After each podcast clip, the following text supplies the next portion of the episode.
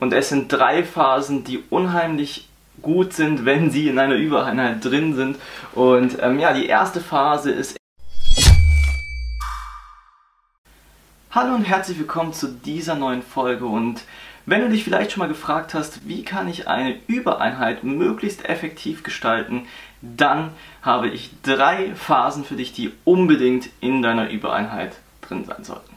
Okay, und es ist eigentlich relativ simpel und es sind drei Phasen, die unheimlich gut sind, wenn sie in einer Übereinheit drin sind.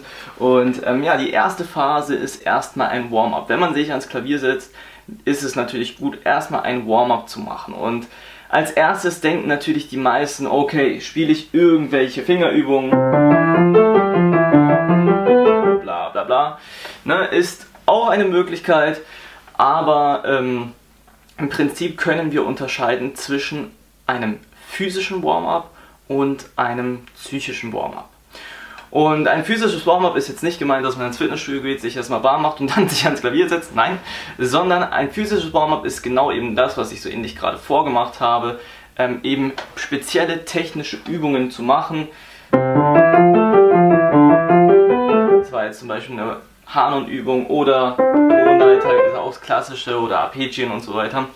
Und ähm, ja, wichtig wäre da, wenn man sich für ein physisches Warm-up entscheidet, dass man wirklich etwas nimmt, also einen, einen physischen Baustein nimmt, der wirklich auch wichtig ist für die aktuellen Stücke, die du gerade spielst. Also wenn du jetzt irgendwie Arpeggien in, im Warm-up machst und in deinem Stück ist das ist die technische Schwierigkeit eine ganz andere, dann ähm, macht das natürlich wenig Sinn. Also wichtig, dass man, wenn man sich für ein physisches Warm-up entscheidet, dass man wirklich auch ja, ein passendes, ja, eine passende technische Schwierigkeit sich rausnimmt, eine passende technische Übung, die man dann auch so eben als technische Schwierigkeit im Stück hat.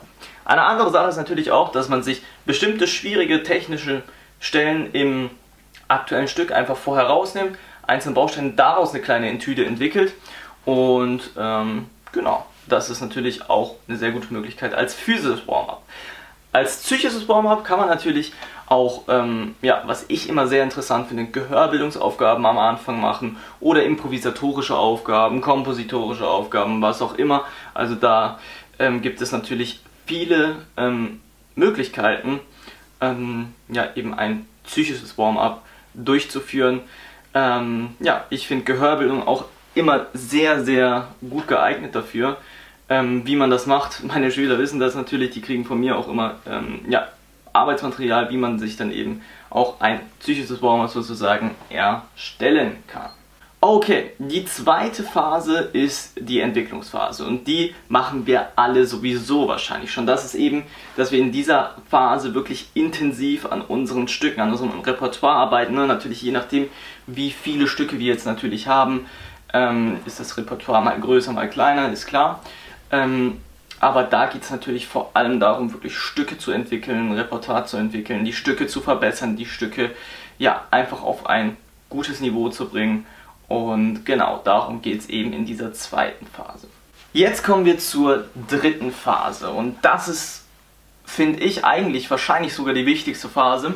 Und ähm, es eignet sich am besten jetzt zwischen dieser zweiten Phase und der dritten Phase eine kleine Pause jetzt einzulegen erstmal. Also nimm dir einen Kaffee oder einen Tee, ein schönes Buch, lies vielleicht fünf bis zehn Seiten, lenk dich irgendwie ein bisschen ab. Das ist so ein bisschen ähm, ja, der Sinn dieser Pause an dieser Stelle jetzt wirklich. Ja, also wir setzen jetzt eine Pause bewusst ein. Warum? Weil die dritte Phase ist die Revue-Phase. Okay, Revue-Phase heißt, wir wiederholen alles nochmal, was wir in der Stunde sozusagen entwickelt haben, machen sogar nochmal so ein Nach-Check-up sozusagen. Und da eignet es sich natürlich wunderbar, wenn du vorher dich kurz ablenkst. Ne? Eine Pause kurz zwischen der zweiten und dritten Phase, die muss gar nicht lang sein, aber einfach, dass man sich kurz ablenkt und dann nochmal in die Revue-Phase geht, nochmal wiederholt und ähm, ja, es einfach absichert. Darum geht es in diesen drei Phasen. Ich wünsche dir ganz viel Spaß dabei, deine nächste Übereinheit in diesen drei Phasen zu gestalten.